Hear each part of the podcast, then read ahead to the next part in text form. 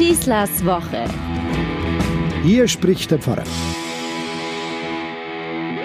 Jetzt wird's eng, liebe Leute. Die Corona-Maßnahmen werden verschärft, haben wir gerade erfahren. Möglichst wenig öffentliche Kontakte, die Schulferien werden verlängert und bitte, bitte keine vollen Fußgängerzonen und Einkaufshäuser. Wir wollen doch alle in Ruhe und in Sicherheit möglichst virusfrei Weihnachten feiern. Wie soll man aber dann die Besorgungen erledigen? Alles übers Internet bestellen und sich liefern lassen? Noch mehr Paketwahnsinn? Noch mehr Schaden für den Einzelhandel? Und vor allem wann? Die Kirche ist ja auch noch gegen Einkaufen am Sonntag. Na, immer wie Spielverderber. Früher war das Ende der Wiesen nahtlos der Beginn des Weihnachtsverkaufs. Da war ja alles noch in bester Ordnung, früher. Aber auch das hat Corona völlig durcheinandergewirbelt. Nicht einmal eine Wiesen haben wir gehabt.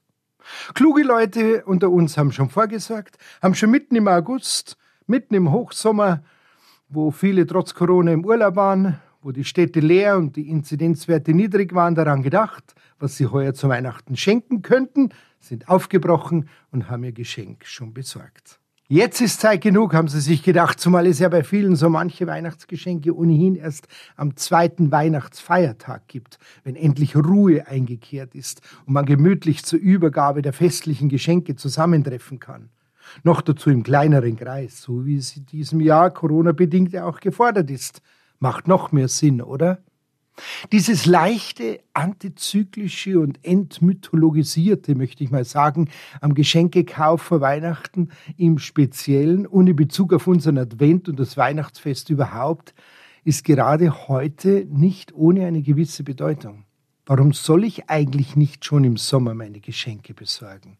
Ich bin doch einfach nur glücklich über den Einfall und die Vorfreude bis zur Übergabe. Und die Vorfreude bis zur Übergabe dauert noch länger an.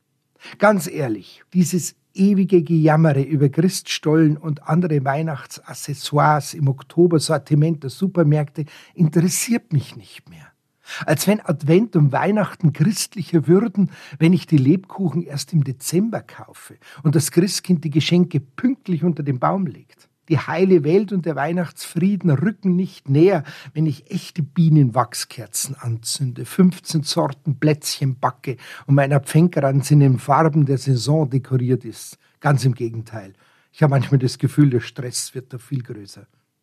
Auch wenn ich den Advent und die Weihnachtstage noch so gut inszeniere, es bietet das keine Garantie, dass ich das Besondere, das Außergewöhnliche an diesen Tagen und an diesem Fest auch verstanden habe. Es macht mir nur meine Sehnsucht wieder deutlich. Meine Sehnsucht nach Wärme und Geborgenheit, nach Licht und Schönheit, nach dem Einbruch einer anderen Welt in die meine und dem offenen Himmel, nach Frieden auf Erden und Gott in Reichweite, wenigstens jetzt. Wie sehr gerade in dieser Zeit der Pandemie. Jetzt mal ehrlich, es ist doch so, je mehr wir haben und besitzen, desto ärmer werden wir. Wir sind es gewohnt, uns alles jetzt und sofort zur Verfügung zu stellen, gleichzeitig aber verzichten wir automatisch auf das Warten können, woraus letztlich Geduld und Zeit ja doch entstehen. Das Ergebnis ist dann, die Seele bekommt genau die Nahrung nicht mehr, die sie eigentlich braucht, um Weisheit, Gelassenheit und Freundschaft zu entwickeln. Eine Kultur des Alles haben müssens und des Überflusses lässt langsam aber sicher die spirituellen Werte verkümmern, die den Menschen erst zum Menschen machen. Zeit zu haben, sowie Mitleid, Zuwendung, Freundschaft und Liebe zu erfahren. Wer aber stets alle Möglichkeiten auskosten will, der wird am Ende ärmer, hat irgendwann vielleicht alle Hände voll, aber nichts mehr auf dem Herzen. Der französische Kulturkritiker Paul Villieu bringt es in seinem Buch Fluchtgeschwindigkeit auf den Punkt, worauf es uns eigentlich ankommen sollte. Er sagt, ein neues Gefühl für den natürlichen Rhythmus des Lebens und eine Intelligenz für das Maß. Und genau dazu will der eigentliche Advent uns motivieren. Ja, mag sein, dass dieses Corona-Weihnachten heuer anders sein wird, dass weniger los sein wird draußen und drinnen, der übliche Trubel gering ausfallen wird, der ach so verhasste und doch geliebte Weihnachtsstress geringer sein wird, dann hat auch hier Corona wieder mal heftig dreingemischt. Aber auch das ist keine Garantie, dass wir dann nach Weihnachten schon besser verstanden haben. Da braucht es ein bisschen mehr. Für den Tiefgang dazu ist aber jeder selber verantwortlich.